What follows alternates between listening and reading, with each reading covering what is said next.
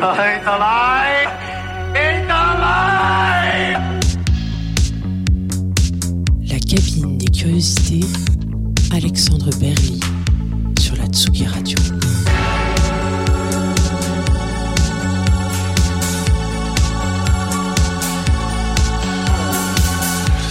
tous et bienvenue dans ce troisième épisode de la cabine des curiosités sur Tsugi Radio, l'émission qui pousse la porte du studio des artistes et qui s'invite derrière leur épaule pour les regarder et écouter composer. J'ai le plaisir de recevoir aujourd'hui le producteur de musique électronique français Pierre-Alexandre Busson, aka Yuxek, aka Destino. Salut. Et, salut. Et pendant une heure, en fait, nous allons remonter le fil de, ta car- de- de sa carrière et revenir avec lui sur les coulisses de la production de ses disques, comme sur son approche de la création.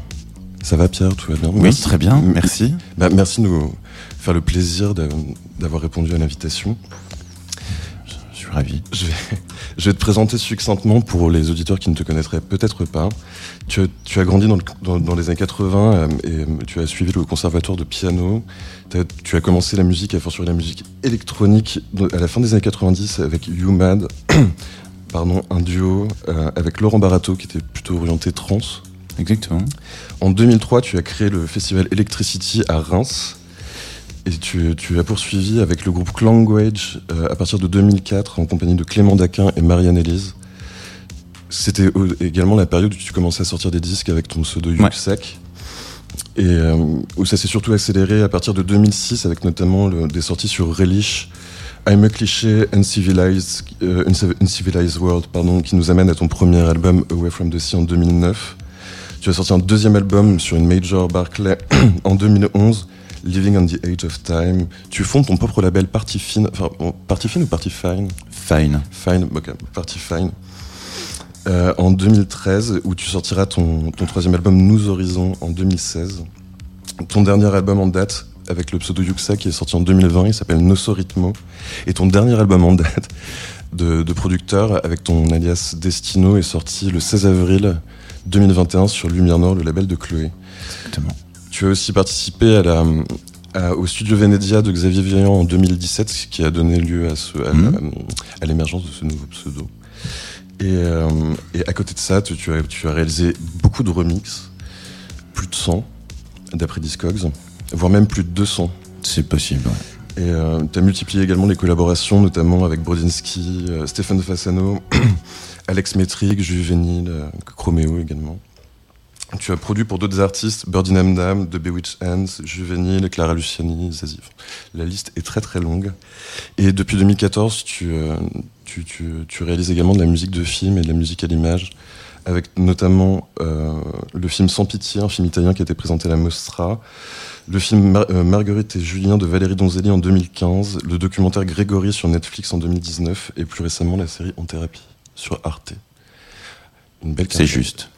Et pour commencer l'émission, on va, on va écouter, euh, on va écouter un album de ton, de, de ton dernier album en date avec le pseudo Yuxek, euh, qui est un album riche d'une multitude de collaborations avec entre autres Isaac Delusion, Fat Neutronic, Queen Rose, Bragbot, Polo and Pan, Juvenile et Confidence Man qui apparaît justement sur le titre à suivre, le morceau Gorgeous.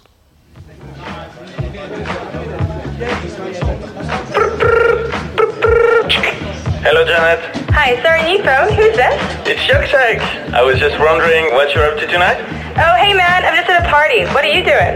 Just working on some new tracks. Do you want to join in? Oh, that sounds cool. Why don't you put the kettle on and I'll be there in a minute.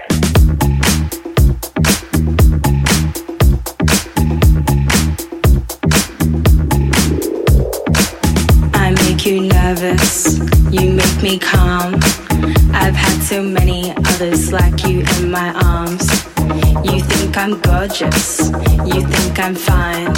Every time you call, you never get me on the line, cause I'm engaged to someone else. And every time you hit me up, you end up on the shelf. Give you a minute, give you an age. And when I read the book, you could be on the third page. This is the start. This is the start. This is the start.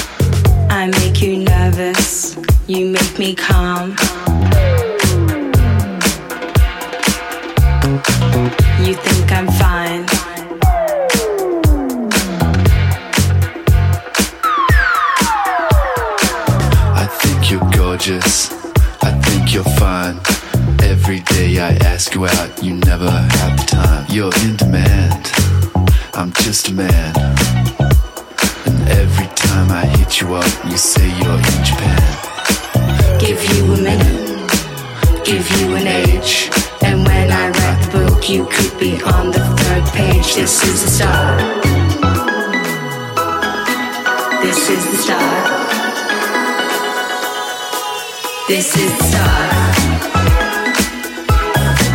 This is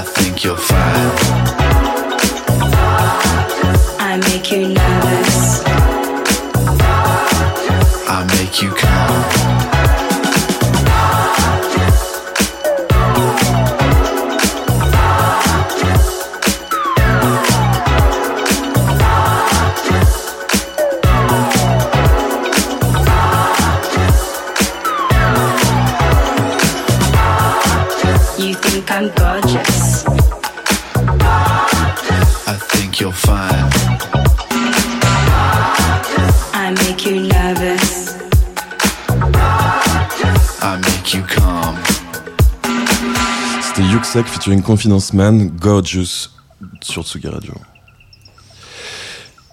Et euh, en fait, donc, comme je le disais en, intro, dans ce- cet album, il y a énormément de collaborations. Et euh, je voulais, je voulais commencer par ce point-là. En fait, comment, enfin, comment est-ce que tu envisages la collaboration dans le cadre de tes titres? C'est vraiment un échange où tu, tu arrives et tu avec une avec une instru et c'est surtout pour chanter par-dessus? Bah, ça a été beaucoup ça.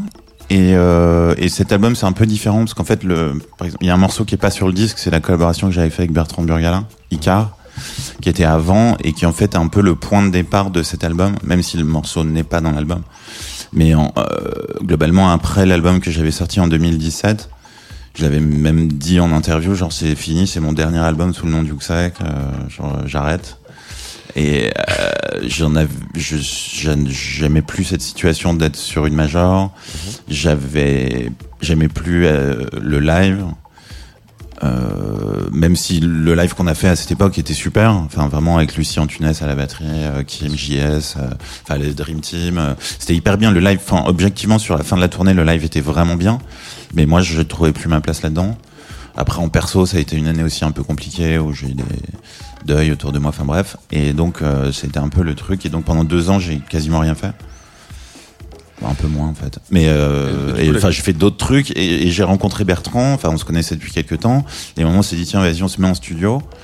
À un moment où je me disais vraiment genre Yuxek ça n'existe plus quoi. Et euh, et en fait faire une session de deux jours avec Bertrand ça m'a donné envie de refaire de la musique pendant dix ans quoi. Mais du coup, c'est la, co- la, la- la collaboration. Donc c'est vraiment de l'échange quoi. Ouais, tu l'envisages comme un- une sorte de, de, de fuel créatif en Bah, fait. euh, au maximum, ouais. Par exemple, les, avec Breakbot, euh, enfin avec les Français globalement et les proches, quoi. Breakbot, Zombie Zombie, Polo et Pan, euh, on a et même un peu Confidence Man, on a bossé vraiment en studio ensemble, en partant quasiment de zéro. Enfin, Confidence Man, j'avais un début d'instru, mais euh, Breakbot, Polo et Pan et et Zombie Zombie, je disais donc on est on est vraiment parti de zéro. On a écrit le morceau ensemble. C'est pas juste des voix. euh. Et c'est parce que tu as une approche différente quand tu collabores euh, en studio et quand versus euh, faire de l'échange de fichiers comme euh, on a pu euh, on a pu le faire euh, avec la période qui qui, Ah ouais. qui, qui nous occupe en ce moment. Tu, tu, tu l'envisages de la même manière, c'est juste une déclinaison différente ou ça, Bah non. ça change la collaboration? Bah ça change complètement parce que c'est euh, et puis en même temps c'est un peu angoissant parce que je, moi, je, je sais pas comment dire mais je j'aime pas trop le temps perdu. J'ai un peu un problème avec ça. Et il y a toujours ce danger euh, quand tu te mets en studio avec quelqu'un qui peut être un pote mais avec qui tu l'as jamais fait, il peut très bien ne rien sortir en fait. Bah, Et donc il, y a, il peut y avoir cette page blanche et cette Mhm. incertitude pardon peut être un peu angoissante et du coup moins rassurante. Mais en fait, c'est jamais arrivé. On a toujours réussi à faire des trucs. Alors que quand tu fais une instru et que tu l'envoies à quelqu'un pour chanter, même quitte à modifier des choses ensemble et tout, moi, il y a un vrai point de départ. On Mhm. part de quelque chose et ça te donnera forcément quelque chose. Tu penses que c'est plus le syndrome de la page blanche qui peut être un, un blocage Oui. ou, euh, ou par exemple une sorte d'incompréhension parce que même si c'est quelqu'un qui est proche de toi, vous parlez, vous parlez pas pardon, forcément la même langue en une fois en studio. Ouais, mais ça encore, non. Non, non, ça, non. Ok. Et euh, la question, euh, la question que, euh, suivante, enfin la question que je voulais poser, c'était quelle, quelle, euh, quelle différence tu pourrais voir entre collaborer pour ton projet Yuxak, donc qui est ton projet solo, et une collaboration plutôt dans un format groupe?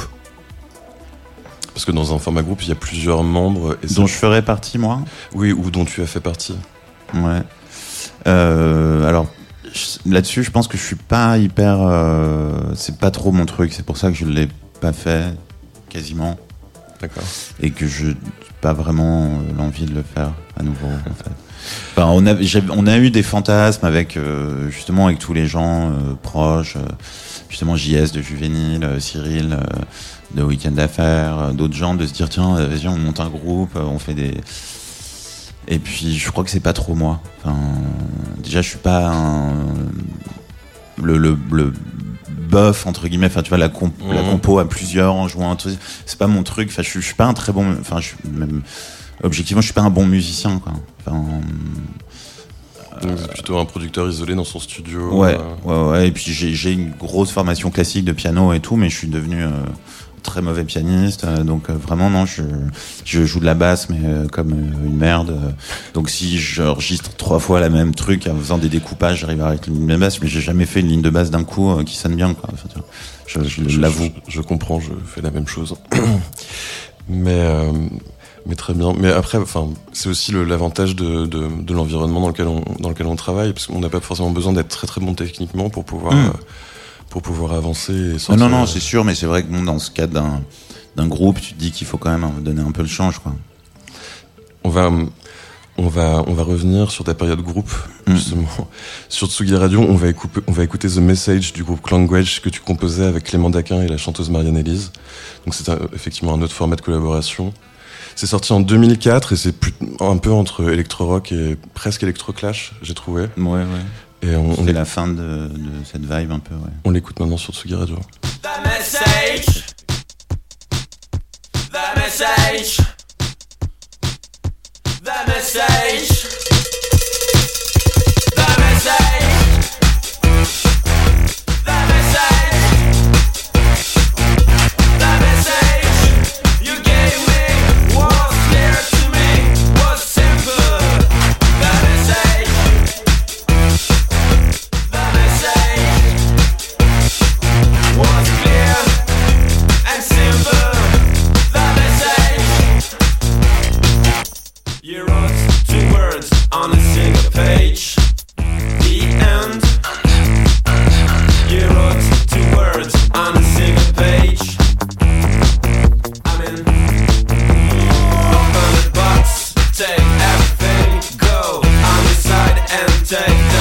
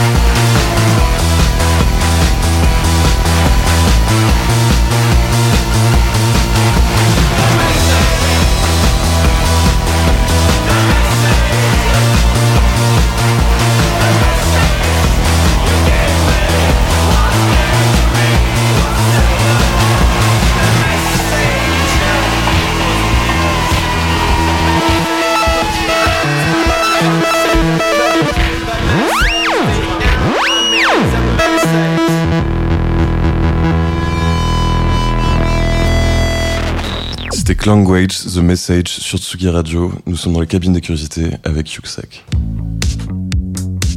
La cabine des curiosités, Alexandre Berly sur la Tsugi Radio.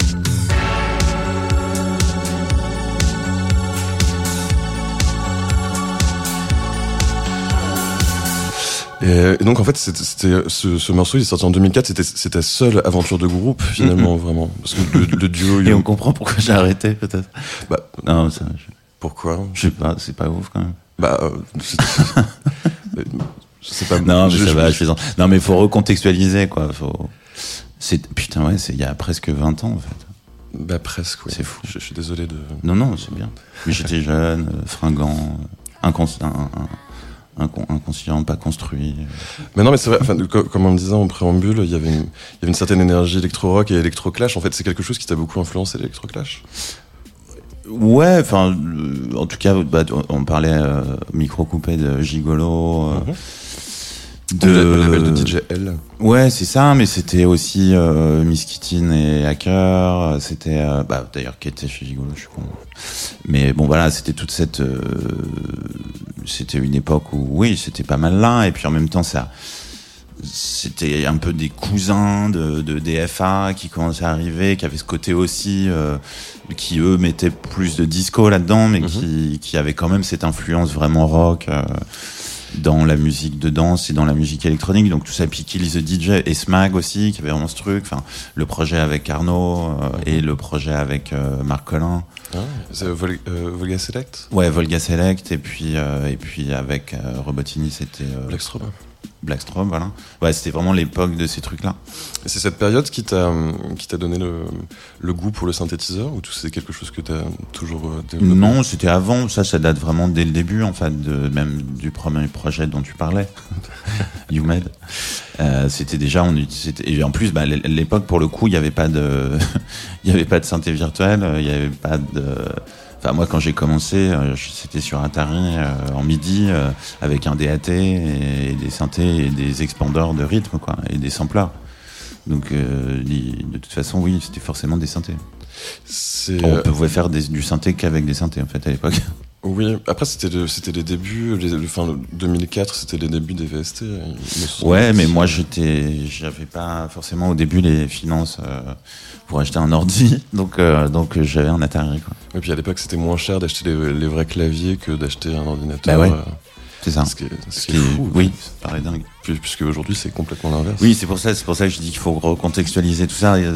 Euh, C'est bien d'expliquer un peu, c'est vrai, parce qu'on peut pas forcément appréhender. euh, Non c'est sûr. Tout était très différent. Alors, en préparant l'émission, j'ai demandé de m'envoyer un morceau qui t'avait influencé en termes de production et tu m'as et tu m'as envoyé le remix de Tribulations, un des morceaux phares du groupe LCD Sound System par par Lindstrom, qui est paru en 2005. Donc c'est il, est- paru juste après Language et juste avant la période où ça s'est vraiment accéléré pour toi euh, en termes de sortie. Et donc on va écouter maintenant LCD Sound System Tribulations, le remix de Lindstrom sur Tsugi Radio.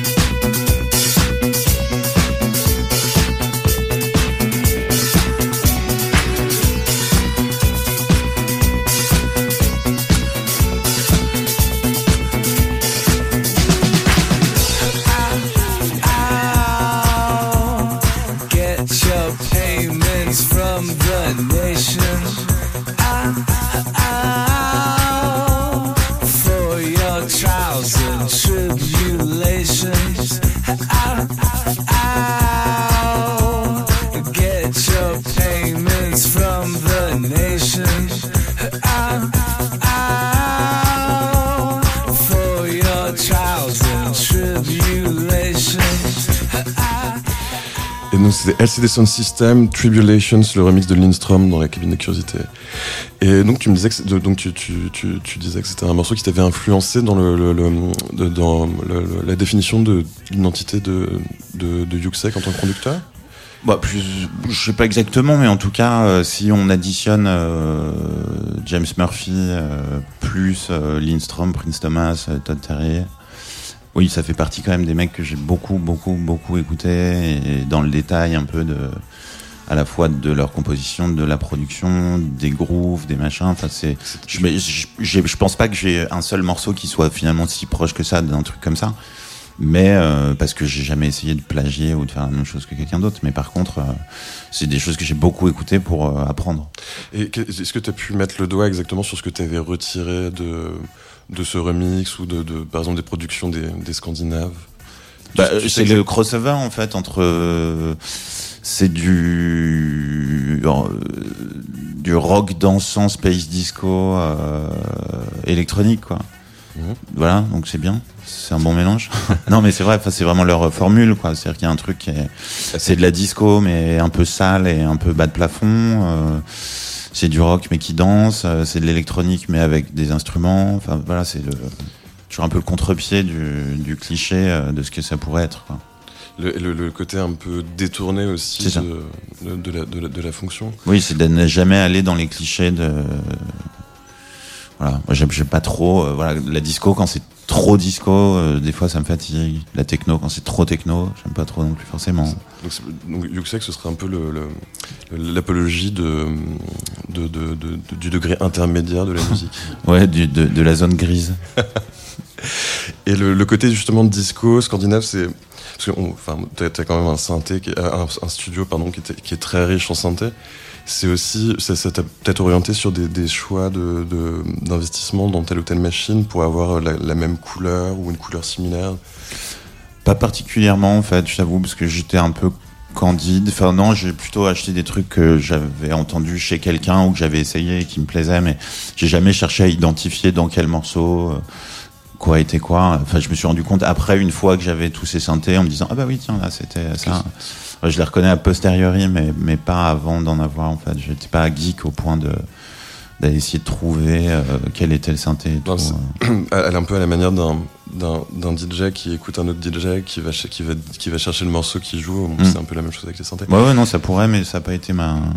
Euh, Est-ce que, est-ce que tu, euh, tu, t'imposes des limitations quand tu travailles en studio Parce que comme tu as beaucoup de matériel, est-ce que tu as tendance à te perdre ou est-ce que parfois tu te dis je vais faire un morceau en utilisant que ces trois machines-là par exemple? Oui, oui, non, mais en fait, euh, concrètement, il y a beaucoup de synthés que j'ai pas utilisé depuis bien longtemps. euh, Après, enfin, on en parlera plus tard, je pense, mais sur Destino, par contre, j'ai réutilisé plus de trucs parce que euh, justement, ce que je fais, quand tu écoutes le dernier album sous le nom de Yuxek, il n'y a pas énormément de synthé au final. Enfin, il y en a, mais euh, c'est pas, euh, c'est pas un album finalement excessivement électronique. quoi. Il y a beaucoup d'instruments, beaucoup de micro-samples, beaucoup de trucs comme ça, et, euh, et j'ai pas utilisé excessivement beaucoup de synthé. Et finalement, dans mon studio, je, je, pense que s'il me restait que euh, le Harp 2006, euh, le Juno 60 euh, et je sais pas,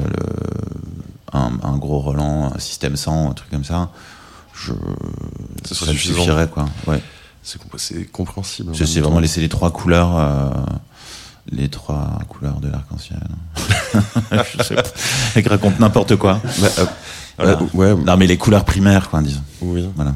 Et, et le, oui, après, il y a peut-être Il y en a le, plus que trois, je sais. peut-être le, le prophète 5. Et, euh, Alors, moi, je suis pas très prophète 5, j'avoue.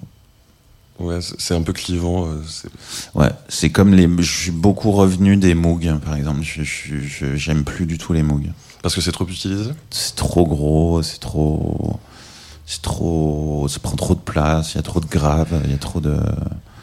C'est Ah. chiant à mixer. euh, Un peu comme Oberheim, finalement. Voilà, et un peu comme euh, et un peu comme le prophète justement, je trouve. Et euh, pardon, oui, non, désolé. Je- en fait, je, je- excuse, excusez-moi, j'ai deux, deux- pensées qui, qui, qui sont rentrées en conflit dans mon cerveau. Euh, on, on va rester du coup dans les années 2000 et on va justement écouter euh, le morceau Sorry, qui est un des, un des morceaux qui est sorti sur Relish Oui. en 2006. Relish, c'est le label du Suisse Edman euh, Robbie Insina. Et en fait, qui a lancé un peu le, la, la- la, la course en fait avec tes deux autres EP qui sont sortis après sur Relish et Uncivilized World et qui ont qui, Mm. qui, qui t'ont emmené jusqu'à ton album Away from the Sea en 2009. Donc on écoute Sorry de Yuxek sur Sugi Radio.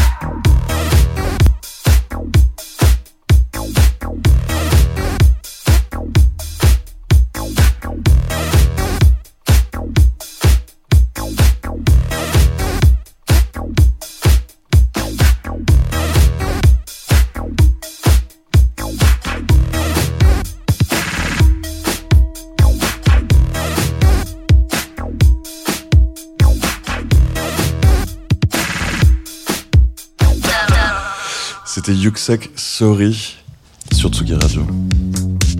La cabine des curiosités, Alexandre Berly sur la Tsugi Radio.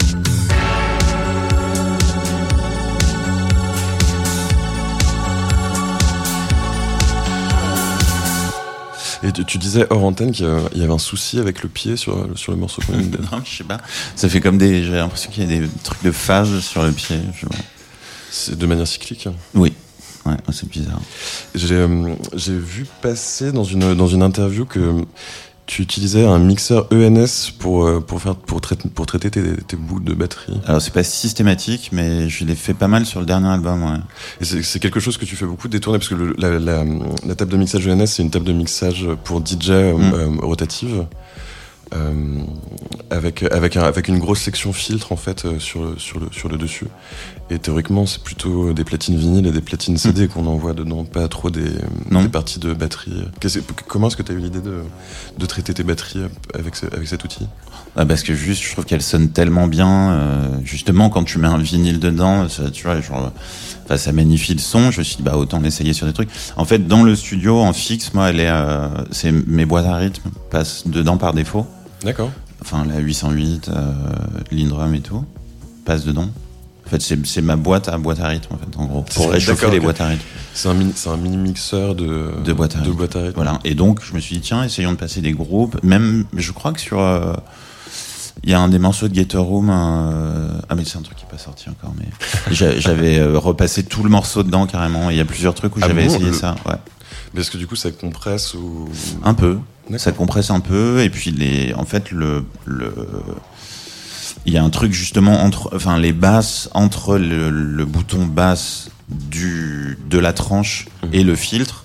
Il y a un truc à jouer en en baissant une et en montant l'autre et t'arrives à choper une espèce de fréquence assez cool qui va pas étouffer le morceau mais qui rajoute une vraie présence de grave et les aigus aussi sont hyper beaux. Enfin franchement elle est incroyable cette table. Je dis enfin faudrait vraiment qu'ils fassent une console avec ça quoi. Ça vaudrait une fortune mais euh, Ouais, parce que déjà le oui non mais de toute façon toutes les bonnes consoles valent une fortune Oui, euh, c'est- incompréhensible qu'il l'ait pas fait parce que euh, parce que c'est moi c'est vraiment pour moi c'est le meilleur préamp euh, c'est ouf Et on, on parlait de, on parlait juste avant d'écouter euh, euh, Sorry, on, on- on- tu parlais de micro-samples que tu utilisais. Est-ce que ça t'arrive d'utiliser des samples plus larges dans tes compositions? Que des, des- par exemple, enfin, un sample que tu, qui, qui, pour le, à propos duquel il est nécessaire de, de, de les droits, par exemple? non j'ai jamais rien si enfin sur le dernier album il y a juste bah, j'ai fait une sorte d'édit. Euh, donc qu'on- dont on a clearé euh, dont on a clearé les droits. Ça a été très compliqué d'ailleurs mais les samples non. Non parce que c'est quand je parle de sample c'est euh, c'est une note euh, que je vais mettre dans un sampler. Enfin c'est vraiment du sample à l'ancienne. C'est pas une boucle quoi. C'est Mhm. juste un son. Ou si ça peut m'arriver sur des boucles rythmiques samplées sur un vinyle un truc mais c'est c'est introuvable parce qu'en plus c'est pas des trucs signature euh, enfin non, non, bien sûr. Genre c'est pas le, c'est pas un, un sample de chic quoi. Non, mais je, je pose la question parce que certains producteurs partent de samples, Ouais, ouais. euh, enfin, notamment le- les, la, la fameuse période, les producteurs de la fameuse période French Touch en France. Et, euh, Mais j'ai toujours eu un peu le fantasme de faire ça, mais euh, mais j'ai jamais réussi à finir les morceaux en fait en général. C'est-à-dire que C'est une fois trop- que tu pars sur un sample trop, trop riche, ouais. Qu'est-ce que tu veux en faire après Tu vois, est-ce que tu essayes des transpos, ça marche pas trop. Rajouter des sons, ça marche pas toujours. Et puis du coup, s'il faut enregistrer des voix dessus, après je trouve ça un peu illégitime. Enfin, je sais pas, j'ai toujours un, peu un problème avec ça. Et je préfère faire des edits à ce moment-là. Ou à l'inverse, utiliser des acapellas. Ouais, ça j'ai pas fait trop non plus, non. Ouais. je, je, je pose la question parce que Non, c'est- non, mais- c'est assez intéressant d'avoir parce que Mais c'est pareil, j'avais essayé des fois de m'ins- tu sais, j'avais téléchargé des acapellas, je me dis tiens, je peux m'inspirer d'une acapella pour créer un morceau et éventuellement rechanter autre chose et- par-dessus. ouais, enlever la voix. Mais ça marche pas non plus, ça. J'ai laissé tomber. tout euh, tout passe enfin com- comment dire tout euh, c'est vrai que tout est tout est remplaçable maintenant comme c'est c'est super facile dans les logiciels qu'on utilise de partir d'un point A d'arriver à un point B et C'est- euh, facile de se perdre en chemin aussi. de ça, ça t'arrive souvent de de, de pas finir des, des morceaux Des, tu oh oui, des, des, centaines. Oui, oui. J'ai des disques durs entiers de, de projets qui s'appellent euh, Merde 1, euh, euh, Ripou 2, euh, le Tube 4, et tu l'ouvres, t'es là, oh putain, le Tube 4, c'est une grosse merde. Ça, c'est, bah, pour tout le monde pareil. Ouais, hein, ouais, non, c'est- j'ai pas et c'est une espèce de pauvre boucle et tout qui fait. T'es là, mais pourquoi j'ai enregistré ça en fait? Ou pourquoi j'ai chargé un disque dur avec ça? On va, on va faire un petit saut dans le temps et on, on, on arrive en 2016 sur ton label Party Fine avec, euh, avec ton troisième album, Nous Horizons. On va écouter maintenant Sweet Addiction avec le groupe Heure en featuring sur Sugi Radio. Here we go.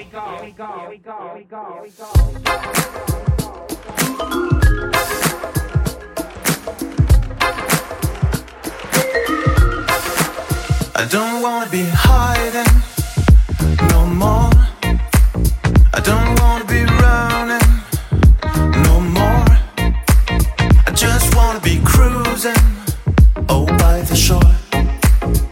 just wanna be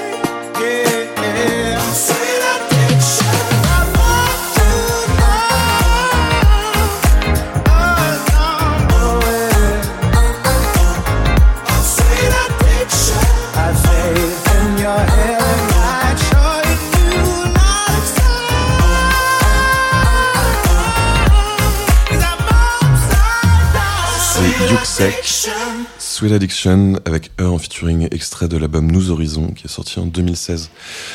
Donc tu, tu, tu me disais en que tu, tu mixais tous tes, tous tes disques, tous tes Oui. albums. Ouais, ouais. Comment est-ce que tu considères l'étape du mixage? Tu, l'envisages uniquement comme le- la, la conjonction de tous les, de, de tout- tous les éléments de ton morceau et faire en sorte que ça tienne ou il y a une vraie, tu, tu leur donnes, tu donnes vraiment une dimension artistique au, au mixage et il y a une vraie, une vraie importance de l'étape?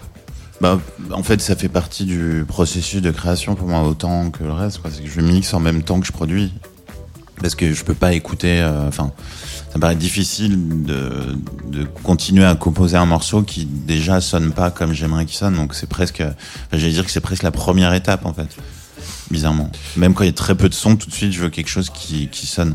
Et c'est euh, tu tu tu, tu Mais je suis pas le seul, hein, je pense. Ah, bah, sûrement. Après, je pense qu'il y a peut-être il y a, il y a d'autres écoles où par exemple il- toute la démo est jetée et après on repasse Ah, dessus. ah non, mais ça, euh, moi, je supporte pas. possible. Le principe de démo euh, n'a pas de sens en fait. Pour moi, en fait, dans ma dans ma façon de faire de la musique. tout est def. Oui, oui, parce que même les prises, euh, enfin, je sais que même quand j'ai bossé sur des disques pour d'autres gens et tout, enfin, c'est un cliché, mais euh, généralement la première prise c'est la meilleure, quoi. Enfin, c'est, c'est... ou quand c'est fait à l'arrache et machin, et après t'essayes de refaire le truc, mais c'est jamais pareil. Enfin, c'est, très rare. Enfin, généralement c'est des trucs sans fin, et tu refais, tu refais, tu refais, et puis finalement tu retombes sur la première prise, et t'es là, tu fais un beau petit coup de flex et et ça marche bien. Oui, ou quand, ou quand on enregistre avec tous les effets sur ta, sur, sur ta prise de guitare, et alors qu'en fait, tu essaies de faire un son clean derrière pour pouvoir très bien le traiter. Oui, en fait, c'est- la, première. Ça marche plus. Ouais. C'est la première qui est un peu sale. euh, Ouais, oui, est c'est ça. Et du coup, tu, tu mixes exactement au même moment. Enfin, c'est-à-dire, globalement, tu fais tu, par exemple, tu fais ta section rythmique. Hmm. Tu, tu programmes ta section rythmique et tu vas directement le, Oui, la oui. traiter. Ouais, ouais, carrément, ouais, le master, tout. C'est- c'est- c'est- ça te, ça te handicape pas trop dans le flot de génération des idées? Non. Non, non, au contraire, hein, parce que du coup, c'est clair tout de suite, enfin, ça sonne tout de suite concret, quoi. Et donc, euh, non, non, non, euh, ça a toujours été ça. Mais Je te pose la question parce que tu sais, parfois, le fait de, par exemple, programmer une batterie, euh, enregistrer une basse, ça te donne une idée pour poursuivre le morceau et le fait de prendre euh, le temps que prend le, le traitement, ça peut briser l'inspiration. Ouais. Oui, non, mais après, j'ai quand même une. euh, ça va vite, hein. Enfin, je veux dire, je, maintenant, j'ai quand même une espèce de De routine. savoir-faire euh, sur. euh, non, je dis pas routine parce que honnêtement, j'ai pas de. Je crois pas avoir de formule, quoi.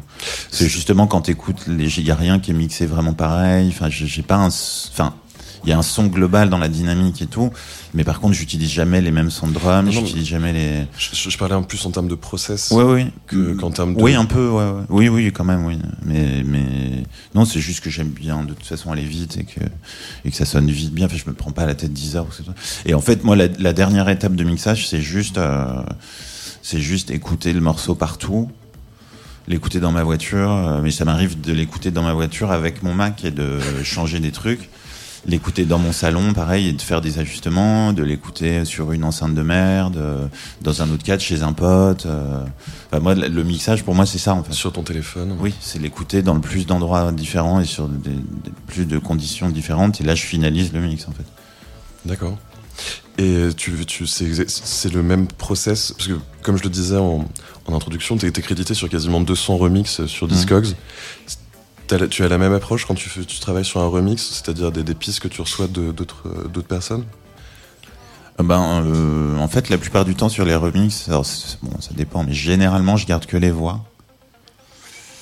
Enfin, enfin, Ouais, sur la plupart des remixes, je garde que les voix, et puis après, des fois, je, je, ra- je, je récupère un ou deux trucs, mais par contre, je mets pas genre, euh, je mets pas tout le morceau euh, dans Logic, et puis j'écoute tous les sons et tout. Je bosse pas du tout comme ça. D'accord. Parce que sinon, après, je suis trop influencé par le morceau original. Et...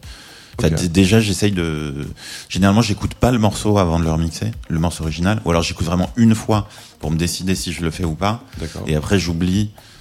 Parce que sinon, euh, le- ça tue la créativité. Enfin, si t'as déjà la grille d'accords qui va avec les voix, enfin, ce qui est drôle, c'est de trouver des dissonances ou des accords enfin, euh, complémentaires euh, Mhm. et des choses qui sont pas écrites comme elles le sont dans le morceau, en fait, par rapport à la voix. Ben, à, à ce sujet, on, on va écouter euh, le remix que tu as fait de Alex Rossi, Tutto va bene, Mhm. euh, qui est sorti en 2019, et avec Joe Vedin en, en Mhm. featuring, et on en parle ensuite.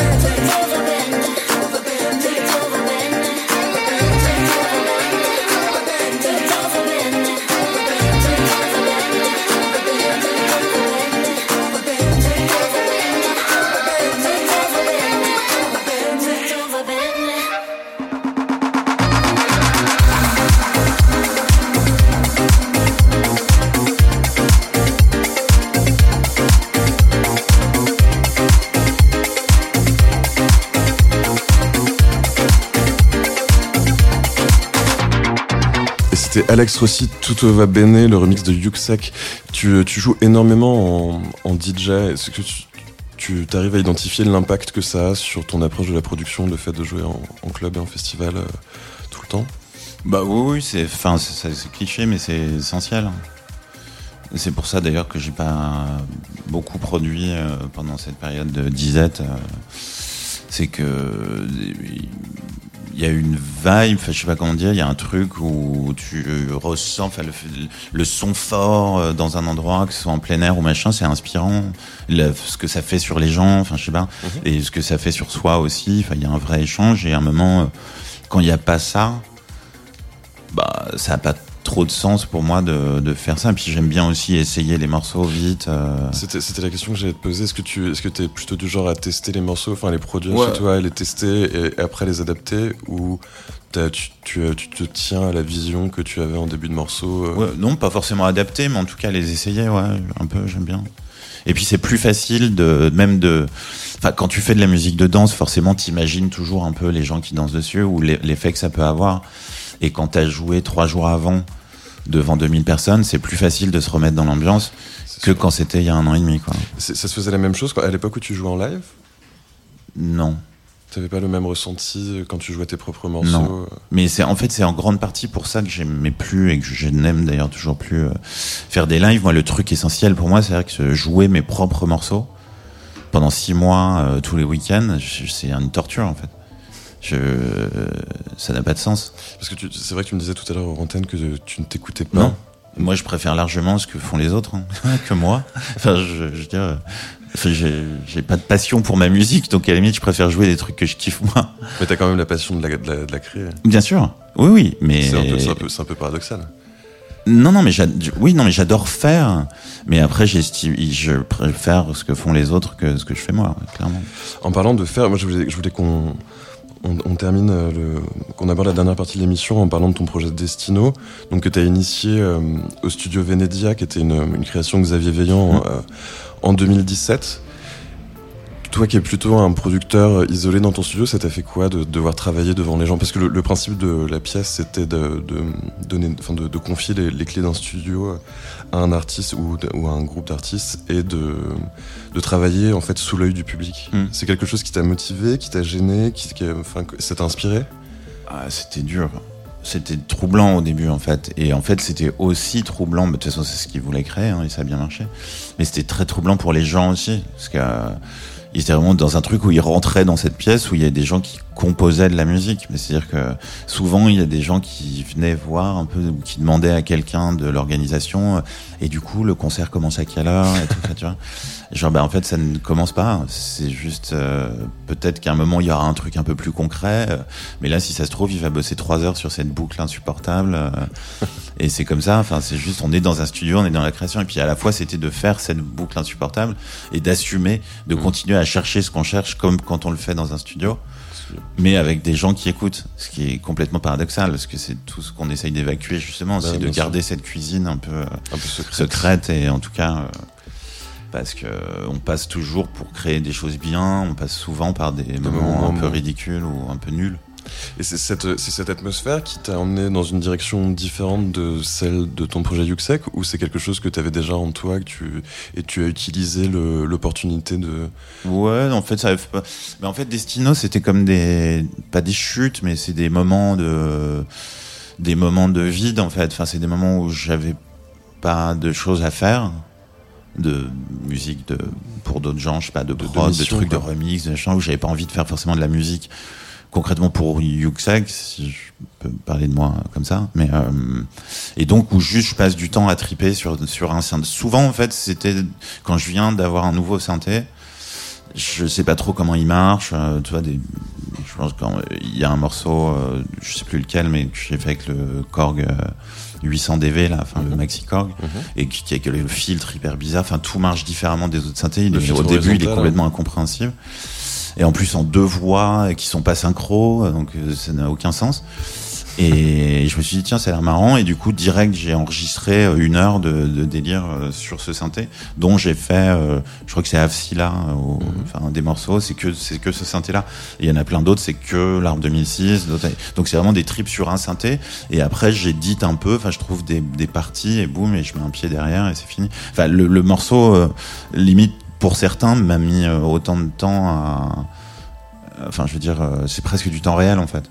Et quand je disais que je jamme pas et que j'aime pas ce genre de truc là, bah pour le coup Destino c'est beaucoup de mais de, De- jam de jam. solo sur des synthés de jam genre c'est pour rire un peu. Non, non, mais mais on se comprend. de d'impro euh, mais à tous les trucs c'est à dire que j'ai pas pas vraiment de rythmique euh, la rythmique elle est faite par le LFO justement enfin tu vois un déclenchement Du du, coup, LFO après, tu te, euh, tu te samples toi-même, parce que Oui, finalement, tu vas récupérer des, des éléments que tu as générés pendant cette session. Oui. Et, c'est- et- et cette méthode de travail, elle est complètement différente de celle que tu utilises quand tu travailles pour ton projet Yuxek Bah, ou, pour, complètement. ou pour la musique à l'image. oui oui ou- ça n'a rien à voir Donc c'est vraiment, c'est vraiment un terrain de jeu qui est dédié à ce, à ce projet. et que malheureusement j'ai pas eu le temps de faire à nouveau euh, depuis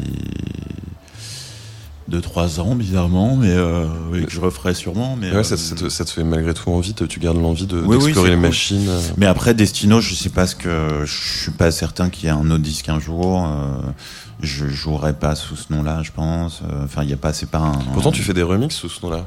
Ouais. Mais parce que oui, parce que c'est clairement différent de de ce que je fais sous le nom du ça quoi. Donc, euh, mais mais j'ai pas velléité à. Il y a pas de développement de carrière de Destino. C'est plus un, c'est plus un projet récréatif. Ouais. Ouais, un side project. Eh bien, je- pour, euh, pour illustrer, nous allons écouter le morceau Opato qui est extrait de, Mm. de l'album de Destino, donc ton alter ego, et qui est sorti le 16 avril dernier sur Lumière Noire, le label de Chloé Thévenin.